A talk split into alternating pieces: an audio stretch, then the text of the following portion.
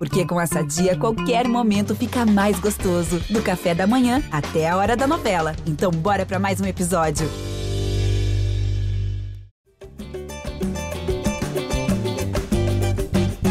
Fala, torcedor vascaíno! Tá começando o episódio 236 do podcast GE Vasco. Eu sou o Luciano Melo. Depois da primeira vitória oficial do Vasco na temporada, já tinha vencido o Inter Miami lá na Flórida e o Vasco ontem, a gente está gravando aqui no fim da manhã de quinta-feira. O Vasco venceu a Portuguesa na quarta-feira, 2 a 0 primeira vitória no Campeonato Carioca, na estreia do time principal no Campeonato Carioca. Os dois primeiros jogos foram com o time C, basicamente. Algumas coisas boas, várias coisas que a gente já tinha uma noção, né? Vendo os amistosos e a montagem do elenco não cheguei a ter uma grande conclusão nova sobre o elenco e sobre a temporada depois dessa partida, mas tem muito assunto para a gente falar desse jogo e do que vem pela frente. Estou recebendo aqui uma das repórteres que cobrem o dia a dia do Vasco no GE. Como é que você está, Emanuele Ribeiro? Seja bem-vinda.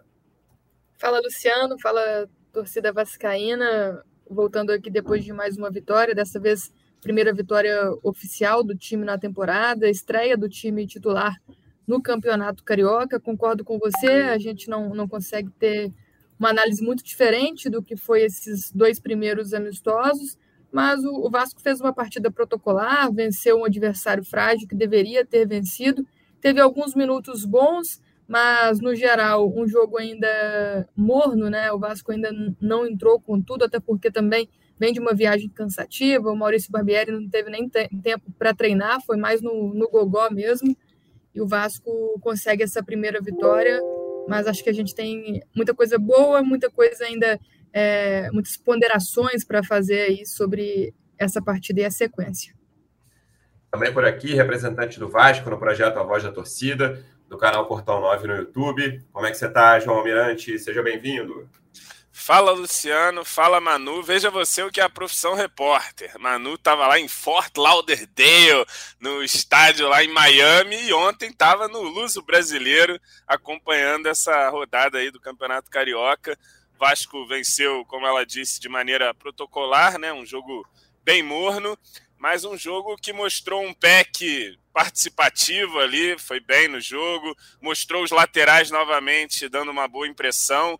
Piton fez uma jogada ali que a gente não vê um lateral esquerdo do Vasco fazer há muito tempo, né? De driblar dois marcadores e, e fazer um cruzamento consciente. O velho deixou sua marca mais uma vez, inevitável, interminável. O Nenê deixou o seu golzinho. Mas acho que o Vasco tem problemas ali no meio-campo, e era até esperado que tivesse, Sim. porque, enfim, com o Figueiredo ali nessa tentativa que a gente vai poder discutir mais, o Zé Gabriel, é, como um primeiro volante ali, é, não, não, não agrada. Ignaldo, achei que fez um, um, jogo apagado também ali na ponta. Foi. Enfim, é, não dá nem para dizer que é o time principal do Vasco, mas ainda é um time muito longe do time que a gente espera ver para o Campeonato Brasileiro. Né? Ontem a gente teve cinco jogadores titulares remanescentes da, da última temporada. Se a gente for imaginar para brasileiro, seriam aí pelo menos mais cinco contratações, então, para o time titular. Ontem a gente já não teve Jair e Orelhano, que são duas peças que certamente serão muito importantes para nós, são duas das principais contratações do Vasco. Então, assim, pelo que a gente teve de time, o desempenho ok, razoável, voltando de viagem, e a primeira vitória oficial para também não deixar o bloco de cima desgarrar, porque o Vasco tem a obrigação de se classificar para a semifinal. É, do meio para frente dá para dizer que o único que é, a gente imagina que comece o brasileiro como titular é o Pedro Raul, né? Dos que entraram em campo ontem. A gente não imagina os outros sendo titulares ali. Acho que o sistema defensivo deve ser muito parecido com esse, provavelmente com mais um zagueiro, a gente imagina. Ivan, Puma, Léo e Piton devem ser titulares no começo do brasileiro. E, mas daí do Zé, do Zé Gabriel para frente, acho que só o Pedro Raul, cara. Mais ninguém eu considero né, pronto para ser titular do Vasco numa Série A. E essas conclusões que o João citou, Manu, a gente até falou, no, acho que foi no episódio passado, cara, a gente já sabia que o Zé Gabriel não podia ser titular. Né? Não era na Série B, assim, na Série B ele deixou a desejar quando entrou, tudo bem, fez aquele bom jogo lá no fim contra o Ituano, no, jogo, no último jogo. Mas todo mundo sabia que o Zé Gabriel não, não pode ser titular na Série A. Tudo bem que ele não está jogando Série A ainda, está no Carioca. O PEC é a mesma coisa, apesar de ontem, né, o PEC é monstro do Campeonato Carioca, terceiro não vou dizer que é o terceiro que ele vai bem, porque foi só um jogo dele, mas nos últimos dois anos o PEC fez bons campeonatos cariocas, assim, jogou bem nas duas, tanto em 21 quanto em 22, e começou mais uma vez bem em 23. Mas daí para frente, eu acho que a gente precisa esperar, assim, não dá para tirar muita conclusão do meio para frente de ontem. Em relação aos jogadores de defesa, para mim a principal novidade, o principal ganho, quem chamou mais atenção foi o Piton, como o João falou, né? A jogada do gol foi muito bonita, tanto os dribles quanto o cruzamento. É um jogador que ainda tem alguma desconfiança, mas na minha visão tem tudo para subir o sarrafo de laterais esquerdos do Vasco. Tudo bem que esse sarrafo estava muito baixo, né? É, o sarrafo estava lá no pé, lá no tornozelo de qualquer um, o sarrafo dos últimos 20 anos da lateral esquerda do Vasco. E o Piton tem tudo, ontem mostrou, né? Acho que foi o primeiro cartão de visitas dele. Hoje, de amistosos, ele, para mim, teve atuação razoável nos dois. Ontem ele jogou bem e é uma esperança de resolver esse longo problema do lateral esquerda do Vasco. Eu concordo, acho que a análise sobre o Piton ela é bem feita. Tinha sido regular nos amistosos e contra a Portuguesa na última quarta-feira lá no Luso Brasileiro, acho que ele fez uma partida muito boa. Foi um dos melhores em campo pelo Vasco, principalmente no primeiro tempo, que foi um primeiro tempo muito abaixo do, do time do Maurício Barbieri. E um dos escapes foi justamente o, o Lucas Piton, né? Principalmente pela variação tática da equipe, a gente viu o Lucas Piton atuando de maneiras diferentes no jogo, né? Uma hora mais livre, com o corredor aberto, jogando tipo como um ponta, depois construindo por dentro no segundo tempo, atuando como um, lateral construtor, com a saída de, de três, né? Com os dois zagueiros e o Zé Gabriel mais atrasado ali ao lado da, da zaga do Barbieri. Mas o Piton fez sim uma boa partida. E nesse lance do, do gol, que foi logo ali no início, né? Acho que aos 13 minutos, o gol do Nenê, é, vale destacar também a participação do outro lateral, que é o Pumita, acho que fez uma partida mais discreta. Nos Estados Unidos tinha feito dois amistosos muito bons, né? Tinha chegado ao Brasil como uma das surpresas positivas dessa viagem e desse início de temporada. E o Pumita, ele inverte a bola para o Lucas Piton, né? Na verdade, ele inverte para o Agnaldo, o Agnaldo toca para o Lucas Piton, que passa por dois jogadores e cruza na medida para o Nenê chegar e empurrar para o fundo das redes. Então, boa participação dos dois laterais, e é bom, né, ver o Vasco começando a, a temporada 2023 com dois laterais que têm capacidade total de começarem como titulares. Acho que para essas posições o Vasco não precisa se preocupar, pelo menos a princípio. A primeira impressão é, é bastante positiva, tanto do lado direito quanto do lado esquerdo da defesa. Desses laterais, João, o que você achou de Puma e Piton até agora? Ontem, claramente, o Piton foi o destaque, mas não achei que o Puma fez um jogo ruim também, não.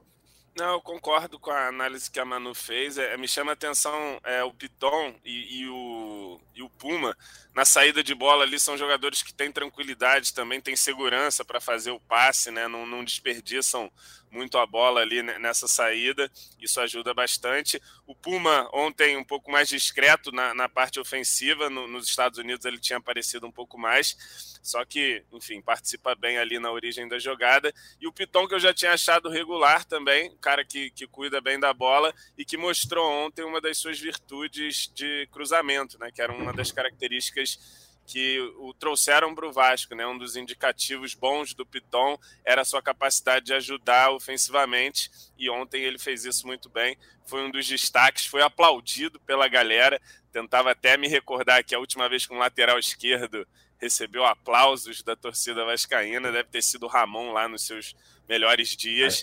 Enfim, Piton deixa essa boa impressão inicial. É claro que tem que ter uma sequência maior, tem que ter desafios maiores também, né? Não dá para pegar a partida contra a portuguesa de, de baliza. Vão vir os clássicos, vão, vai vir a sequência aí e a gente vai poder depurar essas análises iniciais. Mas, bom, a primeira impressão é boa.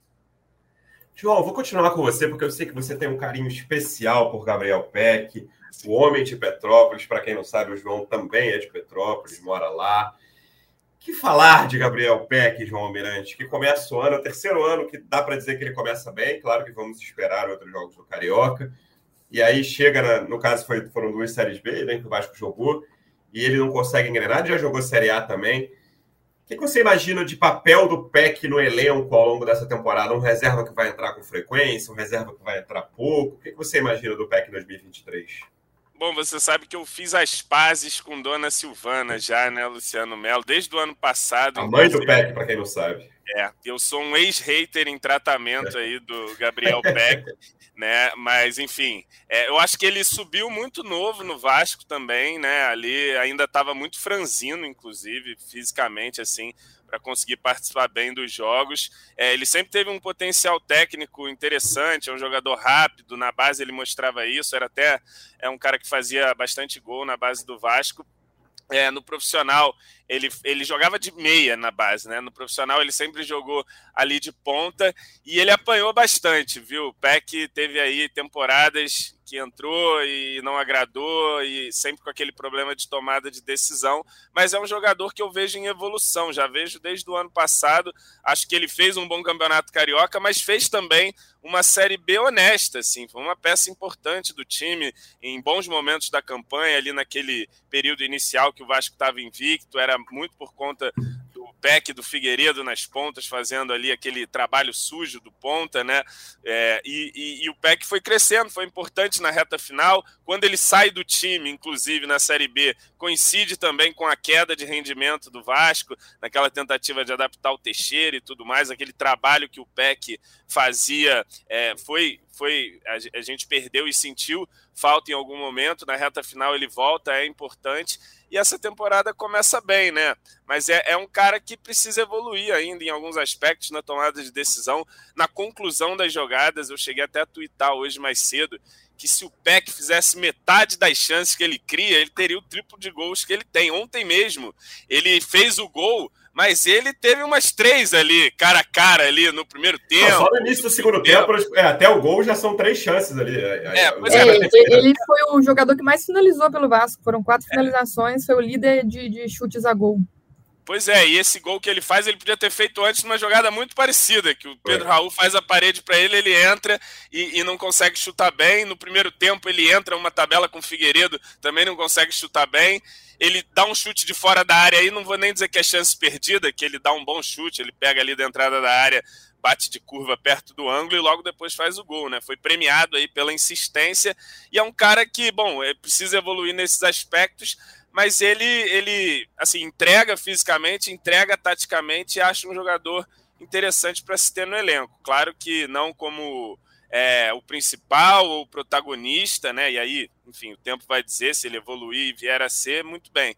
Mas, em princípio, não, mas alguém que, que pode ajudar, pode entrar em circunstâncias de jogo também que o Vasco precisa de mais gás ali na frente, precisa segurar, precisa de alguém que, que ajude mais na recomposição. Enfim, o PEC tem, tem utilidade, é um cara sempre que me parece disponível, aguerrido, que quer participar, que se ficar no banco também não vai criar confusão e, e vai continuar lutando pelo seu espaço aí. Um cara da base do Vasco que tem um carinho com o clube também desde pequeno. É, eu, eu torço pelo Gabriel Peck aqui como um ex-hater em tratamento, como eu disse no início. Espero ver ele continuar evoluindo aí e vejo ele com espaço no elenco do Vasco. Eu te fiz essa pergunta porque é um dos caras que mais me despertam dúvidas em relação ao espaço dele no elenco nessa temporada. Tem vários jogadores que eu imagino que vão jogar muito pouco, né? Tem os titulares que, obviamente, a gente sabe. Tem os caras que vão ficar no banco. Por exemplo, acho que o Figueiredo é um cara que dá para cravar que vai jogar muito em termos de quantidade, né? Ainda que não seja titular, o Figueiredo vai estar sempre por ali. O PEC eu tenho dúvidas, cara, sinceramente. Assim, o que você imagina, Manu? É, o PEC entrando com regularidade, entrando pouco ao longo dessa temporada, a gente imaginando um elenco do Vasco mais completo. É, eu acho que, olhando, pensando no, no, Campeonato Brasileiro, não vejo o PEC ainda como titular absoluto dessa equipe. Começou bem o Campeonato Carioca, mas a gente ainda precisa vê-lo em ação durante o, o, estadual, ao longo do estadual. Acredito que terá mais chances aí nos próximos jogos, ainda mais com o Orediano ainda se recuperando dessa dor muscular na coxa esquerda. Não acho que o argentino é, vá para o jogo contra o Volta Redonda, ou então comece como titular. Né? O departamento médico do Vasco disse que ele está se recuperando, que é apenas um, um, protocolo mesmo, uma precaução. Pode ser que ele viaje, sim, para esse jogo que vai ser no Espírito Santo, mas acho que o, o PEC, até pelo jogo que ele fez contra a Portuguesa, larga na frente para começar essa próxima partida como titular. Acho que o PEC tem muita coisa a evoluir ainda. O João falou sobre a questão de tomada de decisão, de, de conclusão. Acho que esse é o principal problema do atacante que foi comentado até pelo Maurício Barbieri ontem, depois do jogo. O Barbieri também citou essa questão da conclusão como um problema que ele precisa melhorar e, e desenvolver. Mas o, o PEC está animado, está feliz, acho que está é, evoluindo bem, principalmente no, no, contato com jogadores mais experientes. A influência do Nenê é uma influência muito importante para esses garotos dentro do elenco. Ontem, depois do jogo, a gente conversou com o PEC também. Ele disse que esse ano vai ser diferente, que ele vai fazer uma temporada mais regular, que ele está mais pronto do que na, nas últimas temporadas. Acontece que o, o que aconteceu tanto com o PEC quanto com o Figueiredo, está acontecendo com o Egnaldo também, que o Vasco acabou acelerando o processo de formação desses garotos que entraram nos últimos anos como solução para um problema e não deveria ser dessa forma. Então, acho que agora com a SAF, com os reforços que ainda estão para chegar, com um time mais competitivo que espera se montar para o Campeonato Brasileiro, o ideal seja que esses jogadores Peck, Figueiredo, Egnaldo e afins, comecem é, ganhando é, mais tempo para esse processo de formação, voltar atrás um pouquinho para esse processo de desenvolvimento e não serem colocados como soluções, principais opções. Então, acho que esse é o interesse da SAF também, de valorizar esses garotos, de recuperar esses garotos, até porque eles são ativos do clube e, e têm o interesse do retorno financeiro também no futuro. Eu não vejo, então, o PEC sendo titular absoluto nessa temporada, mas ah, um sim, jogador que, que vai entrar sim. Acho que um jogador que, que vai ser utilizado até por essa questão de desenvolvimento, de formação da base. João, um reforço já desperta comentários que a torcida imagina muito do Pedro Raul, e depois de alguns jogos já tem não vou dizer haters do Pedro Raul, que é forte. Pedro, Pedro Raul Raniel Bonito, um certo influencer chegou a dizer isso ontem. Teve isso, João Almirante no Twitter, eu vi isso ontem. É, ele deu um bom passe para o gol do Peck, tinha dado um bom passe logo antes também para o Peck, numa jogada que você citou aí, parecida. Deu uma cabeçada perigosa no primeiro tempo, mas o gol não saiu ainda, né? O que, que você está decepcionado com os primeiros jogos do Pedro Raul? Ou você imagina que é um cara que fazendo gol vai pegar confiança e vai ajudar o time? Não, acho que é cedo. Acho que ontem o Egg rouba o gol do Pedro Raul. Seria provavelmente o primeiro gol do Pedro Raul. Ele se antecipa e cabeceia fraco. Seria uma assistência do Peck, inclusive, um cruzamento bom do Peck. É, mas o Pedro Raul, eu acho que ele ainda está um pouco fora de ritmo. Eu percebo um pouco isso nele, o que é natural também. É, eu acho que se você colocar ali é, um, pontas mais participativas, tudo bem que o PEC foi participativo ontem, um meia mais participativo, um, um meio que se aproxime mais, isso tende a, a, facilitar o jogo dele. Ele, ele, eu vi ele no primeiro tempo, principalmente tendo algum problema ali para fazer os domínios, para conseguir dar sequência nas jogadas, só que no segundo tempo ele começa bem, né? Ele faz duas paredes ali, é, muito parecidas. É uma, ele serve o PEC, o PEC acaba não fazendo o gol, e na segunda, um lance até difícil, né? Ele recebe um lateral e já dá o passe assim, o pivô na frente para o PEC e deixa o PEC em ótimas condições para finalizar e fazer o gol. Então participou bem ali no segundo tempo, primeiro tempo menos, mas no segundo participou dando assistências, né? Algo que ele teve é, possibilidade de fazer nos jogos lá nos Estados Unidos, talvez pela ansiedade de querer marcar logo o seu primeiro gol, ele não tenha feito, né? Lembra no jogo que, que teve com, com o Inter, uma que o Pumita tá sozinho, era só rolar e ele não rola, outra mesma coisa para o Nenê, e ontem ele fez, viu o PEC, serviu e contribuiu aí, né? Eu acho que, independente de fazer o gol, se ele estiver contribuindo com, com passes e com jogadas de gol, vai estar agradando. Mas acredito que quando sair o gol, ele vai dar uma relaxada e a coisa tende a dar uma deslanchada, né? Não estou preocupado ainda com o Pedro Raul, não. É, eu acho que ele vai ajudar bastante. Não me parece ser um caso que ah, o jogador está mal. Tem essa questão da física mesmo, como vários outros, não só no Vasco mas me parece um jogador que vai engrenar e vai fazer vários gols pelo Vasco esse ano. Falando em vários gols, Manu, mais um gol de Nenê. O homem fica, como diz o João, velho, tá aí. Não, vai ficar só até o Carioca. Aí tem gol na pré-temporada, tem gol no primeiro jogo. Já é o artilheiro da equipe no, na temporada. O time principal no Carioca. É, o Barbieri falou sobre ele na coletiva, né? Ontem depois do jogo ali, disse que ele quer o Nenê bem perto do Pedro Raul, até o jogador que a gente estava citando, para ficar perto do gol. Tá com pinta de que vão renovar esse contrato do Nenê até o fim do ano, hein, Manu? Tá, a bola foi levantada algumas vezes e o Nenê tá, tá cortando bem, né?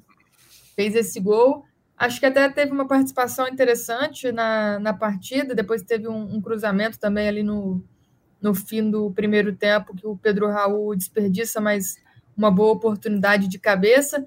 E o Nenê já vem jogando nessa função mais adiantado, né? uma espécie de segundo atacante desde a última temporada, até pela, pela idade dele, os 41 anos, seis meses e seis dias, né? Sete dias. Hoje a gente está gravando na tá quinta-feira com o jogo. Dos dias do, do eu, estou com essa, eu tô com essa contagem porque a gente até subiu ontem no GE.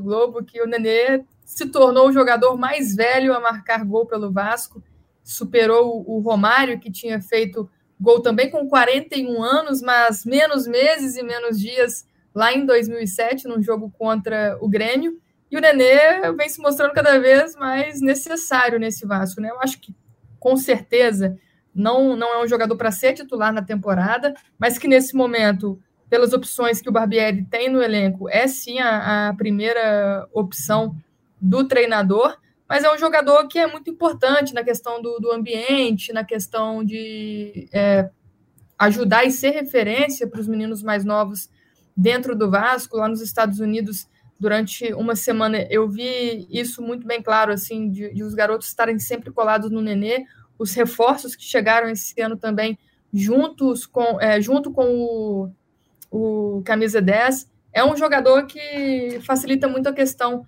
do ambiente, que tem fome de bola, né? Fez mais esse gol, começou a temporada como terminou 2022, ele que fez o, o gol na vitória sobre o Ituano também no encerramento da Série B e agora na estreia do time titular no Campeonato Carioca, o Nenê faz mais um gol, mas é, é, é um jogador importante, acho que é um jogador útil ao Vasco. Agora, sobre renovação, não sei se, se a gente ainda já pode falar sobre isso, né? Mas que ele está cavando com, com o futebol e com essas participações em gols, isso ele isso ele está cavando bem, né? E ele falou que quer jogar uma Libertadores pelo Vasco. Então, ah, ele vai renovar até o final do ano. Se o Vasco for classificado, sei lá, pegar uma pré-Libertadores que Jesus. seja, no ano que vem ele ainda vai cavar para jogar o, o, primeiro semestre aí, hein, João? Mas, mas ontem aconteceu uma coisa interessante. Ele sentiu a dor nas pernas aos 10 minutos do segundo tempo. Eu não sei qual foi a última não é vez é, que o Nenê é sentiu uma né? dor é na perna aí. Talvez ele tenha sentido e nem falado para os outros. Mas ontem ele, ele saiu e, bom, cara, eu, eu, eu respeito muito o Nenê, tenho gratidão por ele. É, acho que foi um cara importante, foi um, um, símbolo do Vasco também nessa época de vacas magras aí que a gente passou nas últimas temporadas. Foi uma referência para os jovens do elenco e para os jovens da torcida do Vasco. A molecada gosta do Nenê também, mas enfim, não acho difícil ele ter continuidade nessa temporada, né? Assim, acho realmente que, que a gente pensando em um elenco competitivo para a Série A, o Nenê pô, faz parte ali do elenco, enfim, para terminar essa temporada, mas não vejo ele com, uma peça de, de relevância para a temporada. Isso é se a gente quer ser um time verdadeiramente competitivo da parte de cima da tabela. Eu abri aqui a nossa reportagem sobre a entrevista coletiva do Barbieri para pegar essa parte do Nenê, que ele disse que vai jogar mais adiantado, perto do Pedro Raul. E aí lembrei, eu nem tinha separado para falar desse tema, mas lembrado, o João tinha falado já no início, talvez seja um dos temas mais comentados pela torcida, taticamente, nesse início de temporada, que é o experimento Figueiredo volante, né, mano? Chegou a ter um bom início ali naquele começo contra o River, pô, o Figueiredo muito bem, distribuindo passes, já não começou a partida contra o Inter Miami, mas porque o Barbieri queria rodar, queria botar o Jair. Ontem foi titular e eu esperava mais, cara. Eu achei que, eu achei que o Figueiredo, quando vi a escalação ali, a gente já imaginava que ele jogaria ali. Falei, pô, o Figueiredo vai jogar bem hoje. Mas não gostei da atuação dele. Não estou cravando aqui que não presta o Figueiredo de volante. Mas eu esperava mais nesse primeiro jogo oficial dele nessa posição, mano. Também, também esperava mais, até com, contra um adversário mais frágil, né? Comandando ali o meio-campo. Acho que o Vasco não teve um, um bom meio-campo, perdeu esse meio-campo durante boa parte do jogo contra a partida, e o Figueiredo no segundo tempo, quando ele passa a atuar como ponta esquerda, que é a, função de origem, né, que ele vinha jogando já no ano passado, acho que ele foi melhor no jogo do que como volante. Mas é, é cedo para a gente fazer uma análise, né? Como você disse, Luciano, não dá para cravar que o Figueiredo não serve para essa função. Começou a treinar durante a, a, a pré-temporada, ainda é, é, pouco tempo de treino, tem a questão do entrosamento do elenco, mas pelo que ele mostrou lá nos Estados Unidos, principalmente naquele jogo contra o River, eu acho que ainda dá para fazer sim alguns testes, alguma insistência, dá para fazer uns ajustes, né? Mas com a, a, a, entrada do Jair de vez no time titular, o, o, o Figueiredo vai acabar perdendo também é, essa vaga, vai acabar é, virando mais um, uma opção para a ponta, acredito eu, do que para o meio-campo em si, até porque o Vasco ainda vai fazer mudanças no elenco, ainda vai contratar mais reforços, mas acho que, que é um jogador polivalente, que pode servir, pode ser muito útil sim na temporada, e treinando, fazendo esses ajustes, pode ser que, que encaixe melhor nesse meio-campo do Vasco. Manu, e além disso tudo, tem o Marlon né? O Barbieri comentou que estava treinando, não necessariamente o Figueiredo vai ser um volante, mas ele está ganhando alguma experiência ali, não foi? Na entrevista. Foi, foi. Ele falou até que é, ele pode fazer várias funções, que ele testou como volante, que no segundo tempo ele até colocou ele de ponta, então que não é nada é, definitivo, né? É apenas um teste, mais um teste que o Barbieri tem feito nesse início de temporada. E como eu falei aqui, tem o Marlon chegando também, então é, é mais uma concorrência e fica difícil a vida do Figueiredo ali como titular no meio-campo. É, o Marlinho aí, vai voltar grandão, né, cara? Ele tá chamando muita atenção lá no Sul-Americano. Eu tô vendo diversas threads no Twitter de, de sul-americanos aí, dos nossos irmãos. Quem é esse Marlon? Olha o Marlon do Brasil e tal. É um, é um cara que eu acho que é um daqueles reforços internos muito interessantes que a gente vai Sim. ter para essa temporada. Quer dizer, vamos ver, né? Porque tá chamando atenção demais e você sabe que quando começa a chamar muita atenção, chama a atenção dos caras lá de fora. E Fechar essa um janela aí, 31 de janeiro, logo, mais cinco dias aí, pelo menos até. Mas vai ficar, né? Até o meio do ano é, não fica. Até o meio do ano a gente. É, mas eu queria que ficasse mais, né? Eu queria que ficasse na temporada e se saísse, saísse por uma boa grana mesmo. Mas enfim, é, o Marlon certamente vai chegar reivindicando aí um espaço nesse time do Vasco vai ser interessante, fora as contratações que precisam ser feitas ainda. Creio que um titular para jogar ao lado do Jair é necessário. Não sei se é, necessariamente é aquele primeiro volantão, porque eu acho que essa posição está ficando meio em desuso, assim, né? Acho que você precisa ter jogadores ali no meio, volantes, que tanto marquem quanto ataquem, que saibam saber, que saibam fazer a saída de bola, saibam chegar no ataque saibam ser marcadores. Você encontrar um cara com essas características e botar ao lado do Jair, que é mais um dessas, você ganha ali dois volantes bem interessantes. Acho até que o Marlon, quem sabe, pode ser esse jogador ao lado do Jair. Ele joga assim com o Andrei na seleção brasileira lá sub-20, jogou em alguns momentos aqui no Vasco também. É, enfim, vai ser, vai ser interessante, mas creio que, que precisa trazer posições e deixar o Marlon como opção. Os garotos como opção e, e, e, dando tudo certo, reivindicando suas vagas aí no time titular. E o Jair, o, o, João, acho que até podia ser testado também, né, como primeiro volante. Ele Sim. chegou a fazer esse, essa função nos dois amistosos lá nos Estados Unidos. Acho que seria interessante para a gente ver se funciona, se dá certo. Até jogando talvez o, o Figueiredo e o Jair juntos nesse início de Carioca, enquanto não chegam esses reforços. Acho que está faltando esse teste aí para o Barbieri, até porque né, o, o, Zé Gabriel tem sido sempre muito questionado desde o ano passado. É, e começou as três que... partidas, né? O Zé Gabriel está firme e forte lá, foi titular nos, tanto nos dois amistosos quanto na estreia do time principal aqui no Carioca. É, e ele é, mais, ele é um cara mais defensivo, né? Ele é um cara ali mais, mais da, da defesa do que de encostar no ataque. Eu acho que se você coloca um jogador com aquelas características que eu falei, de, de que marca, que sai para o jogo, que sabe fazer a saída de bola, você pode fazer uma dinâmica ali de o Jair às vezes baixa, o Jair às vezes sobe, o outro vem buscar. Enfim, dá para você ter alternativas dentro do jogo. Né? É, eu imagino que essa posição vai ser uma das principais, Manu, de possíveis reforços. A gente sempre fala aqui, né? Vou repetir para quem não ouviu os últimos episódios, que a gente defende quatro contratações para o time titular, que são um zagueiro pela direita, um primeiro volante, um meia central e um ponto esquerda. E eu acho que essas duas posições do setor defensivo hoje me parecem até mais importantes. Tivesse tem que chegar às quatro, na minha opinião. Mas numa ordem de prioridade hoje, eu considero as duas, o zagueiro pela direita e o primeiro volante, mais importante. Principalmente esse primeiro volante ali, porque o Barbieri até agora não testou Jair Figueiredo, pode testar Jair e Marlon quando o Marlon voltar do Sul-Americano.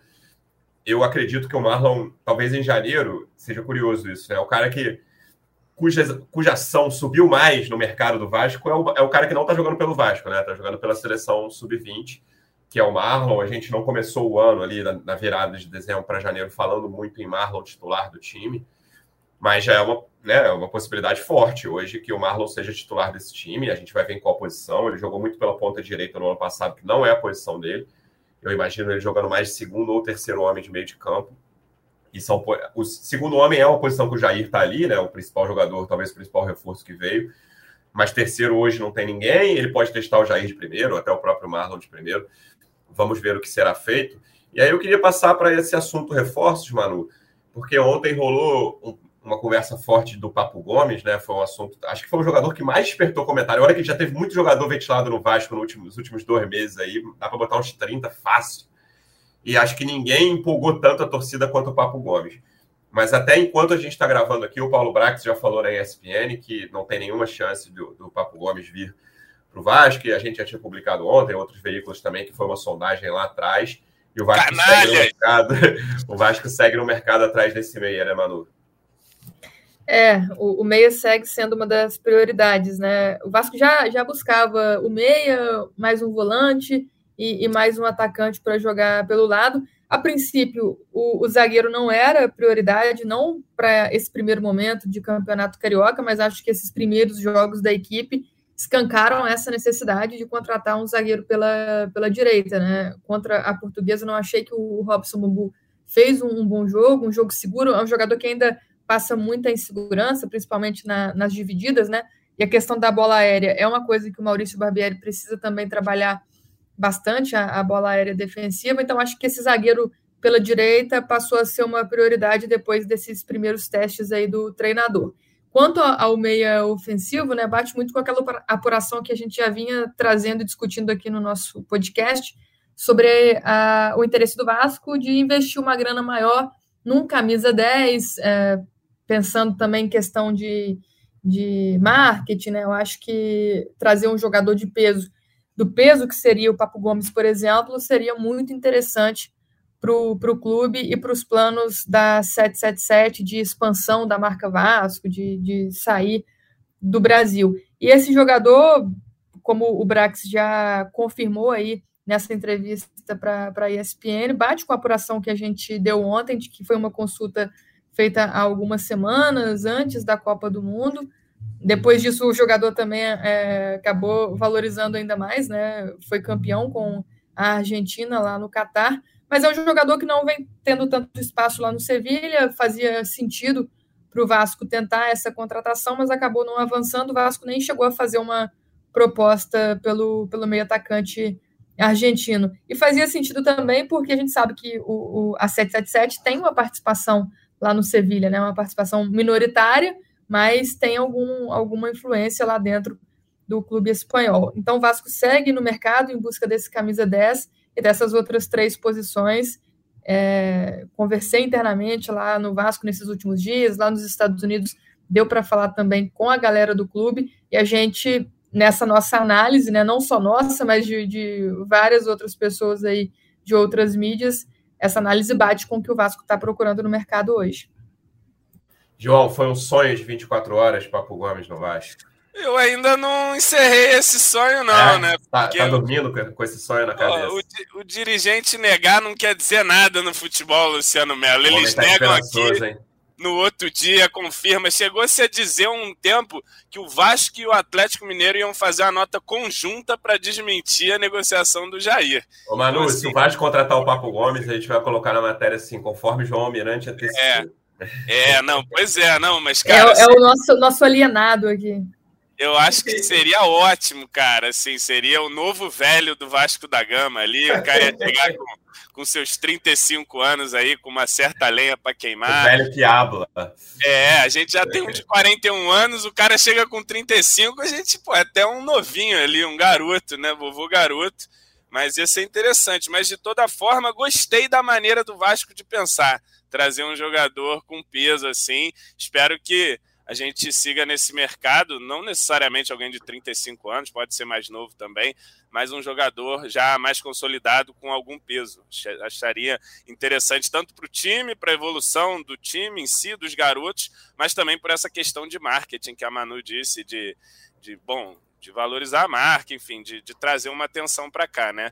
É, Falou-se também nessa semana do tal de Luciano Acosta, que é um meia lá da, da Unidos, né? Major League Soccer. Olha, Major League Soccer não me inspira a maior das confianças, não. Jogamos com o Inter Miami lá e foi qualquer coisa. Mas você foi lá no YouTube ver os vídeos do cara que eu sei. Ah, eu fui, eu fui, eu fui. ele, ele, cara, ele parece um garoto de 15 anos, assim, 14, tem uns 60 e pouquinho ali, mas parece bom de bola, cara. Me, fiquei assim, claro, porra, Pondere-se que era lá na Major League Soccer. Eu acho que ele já foi para outras ligas Argentina, se não me engano, em México, e, e não teve tanto destaque, mas lá na Major League conseguiu o destaque. É um cara que, que, finaliza bem, tem assistências, assim, boa visão de jogo, pelo que me parece, do seu DVD. Vi algumas boas referências também de galera que acompanha mais, é, é o Luciano Acosta aí, Major League, esses mercados. Falaram que seria uma opção interessante. Vamos aguardar. Não sei nem se tem proposta, mas parece que ele foi oferecido ao Vasco, né? Vários jogadores nesse momento de mercado também vão sendo oferecidos aí e a gente tem que fazer essa filtragem. Vamos ver se vem novidades. O fato é que a gente precisa de, de um jogador ali para aquela posição. Nenê já com 41 anos no, nos seus últimos dias. O, o Alex Teixeira não me inspira confiança. Ontem entrou e, enfim, participação discreta. Foi. Precisamos de um titular para ali, precisamos da ponta, precisamos do zagueiro. Falando dos zagueiros que a gente não falou, gostei de novo do Léo também, assim, principalmente nesse aspecto de construção. É um cara que tá sempre avançando no campo adversário. Até comentei no Twitter que uma hora ele vai perder essa bola, vai dar um problema, vai sair um gol e, e eu vou estar tá lá para passar pano para ele, porque ele, ele arrisca, mas ele vai para frente, tem qualidade para avançar. E o Bambu acho que fez uma partida ok, até razoável, não comprometeu com a bola no pé, também mostra ali alguma noção, mas é, assim como a Manu disse, me deixou uma impressão de de faltar imposição para ele. Apesar de ele ser grande, ele não se impõe fisicamente em cima do, dos atacantes. Ontem ele perdeu umas duas bolas ali divididas na área, é, que o cara, o centroavante se impôs mais que ele ali. Enfim, acho que a gente precisa também de, do tal xerifão pelo lado direito para julgar ao lado do Léo, que tem essa capacidade de construção interessante de, de iniciar bem as jogadas. É isso, vamos esperar essa movimentação do Vasco no mercado. Certamente ainda faltam peças, a gente ainda não sabe quais serão essas peças, mas chegarão nas próximas semanas, talvez demorem um pouco, mas imagino que elas vão chegar. E lembrando que o Vasco volta a jogar na segunda-feira em Cariacica contra o Volta Redonda, 8 horas da noite, e a gente volta na terça ou a qualquer momento com notícia extraordinária do Vasco, se assim houver. Senão a gente volta na terça-feira. Manu, obrigado mais uma vez pela presença. Até a próxima. Valeu, Lu, valeu, João, valeu, torcida vascaína, obrigada pela audiência e até a próxima. João, obrigado mais uma vez pela presença e até a próxima. Valeu, Luciano, valeu, Manu, valeu, torcida vascaína. Até a próxima, espero que com mais uma vitória e quem sabe já com Jair e Orelhano, né? Jair, muito provavelmente, Orelhano, vamos ver aí o que os próximos dias vão dizer. Tomara que se recupere quero ver um pouquinho mais do nosso baixinho argentino. O, o PEC brasileiro já saiu na frente dele, já tem um gol na temporada. Vamos ver o PEC argentino agora. É isso, torcedor vascaíno. Obrigado mais uma vez pela audiência. Até a próxima. Um abraço. Vai o Juninho na cobrança da falta. Gol! Sabe de quem? Do Vasco! Do Vascão da Gama do gigante da colina. É o GE Vasco.